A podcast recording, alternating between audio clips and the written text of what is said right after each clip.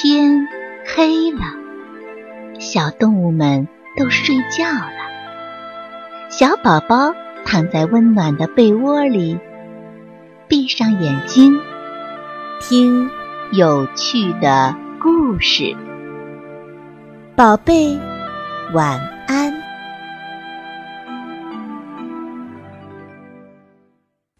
蜗牛救火队。美丽的蜗牛城，街道纵横，高楼林立。由蜗牛总督亲自担任队长的蜗牛救火队，最近呀成立了。蜗牛救火队的装备是一流的，有超音速救火车、全自动直升机、智能灭火枪，还有伸缩自如的火场天梯。一天。城东一幢刺破天大厦着了火，蜗牛救火队接到火警，立即在蜗牛总督的率领下向火场进发。蜗牛总督对灭火工作有严格的规定，比如救火队员每分钟走多少厘米，水管喷水每分钟多少滴，都得按规定进行，不准太快太多。超速、超速的话是要处罚的。更有趣的是，连火焰蔓延的时间和速度也都做了具体的限制。现在，蜗牛救火队正在按照总督大人的要求，慢腾腾地开着超音速救火车在半路上爬行。刺破天大厦已经烟雾滚滚，越烧越起劲儿。火的脾气十分暴躁，而且无拘无束。总督的规定，大伙可根本不放在眼里。超音速救火车不能按自己的速度赶赴火场，心里窝着一把火。见大火已经烧红了半边天，也顾不得总督大人的规定，开足马力准备急驶。总督却命令减速。我们要按照蜗牛的规矩办事，不能性急。超音速救火车不肯停下，拉响了全速前进的汽笛。总督大人不愿意违背自己的规定，一声令下，叫全体队员下车，徒步前进，并且厉声对超音速救火车喝道：“你跑吧，回来我狠狠地处罚你。”蜗牛救火队员们还没爬完一半的路，超音速救火车和直升飞机密切配合，很快就扑灭了刺破天大厦的火灾。回到总部，蜗牛总督召开了嘉奖和处罚大会。他宣布，刺破天大厦这场火灾燃烧太快，我要给火一个严厉的处罚。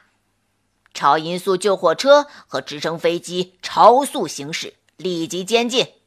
所有救火队员虽然还没有到达火场，但他们严格执行我做的规定，给予最高荣誉，每位发给一枚金质奖章。大会进入高潮时，火警又响了，位于城市中心的几座大楼同时着火。蜗牛总督决定留在总部指挥，救火队在副队长的带领下开始爬行前进。因为超音速救火车和直升飞机在半分钟前已经被监禁起来了。火势凶猛，总督大人一再通过广播向火发出警告，要他们蔓延不要太快，火舌不能舔得太高。但火焰一点儿都不理睬，毫不客气地向四周迅猛延伸。蜗牛救火队按照标准步伐，半厘米半厘米操着正步。浓烟向他们卷来了，队员们戴起防毒面具，不时的还把头缩进了硬壳里，躲避着烈火的熏烤。美丽的蜗牛城已经是一片火海了，火舌已经舔到了蜗牛总督大人的座椅底下，他不得不宣布解除直升飞机的监禁，急忙爬上基座，逃出了城外。当蜗牛救火队到达起火地点时，眼前呐已经是一片废墟了。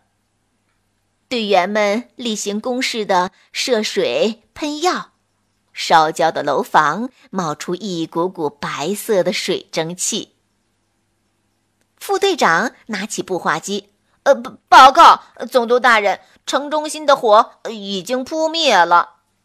混蛋！现在整个蜗牛城快烧成黑炭了，你们怎么还在起火地点磨蹭呢？蜗牛总督在直升飞机上大声的咆哮：“总督大人，我们完全是按您的规定速度赶到现场的呀！”副队长委屈的被浓烟呛得直咳嗽。眼泪直流。蜗牛总督气得呀，两条触角不停的颤抖。直升飞机在热烘烘的蜗牛城上空艰难的盘旋。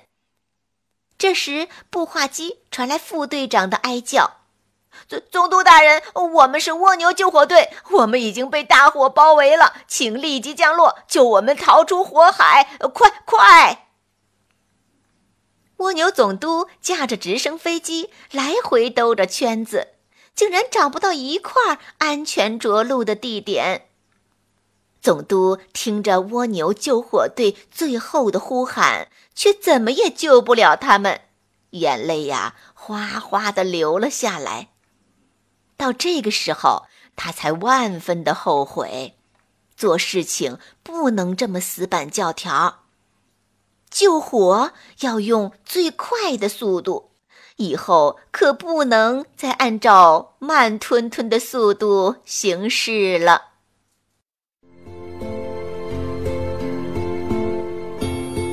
小朋友们，故事讲完了，该睡觉了，宝贝，晚安。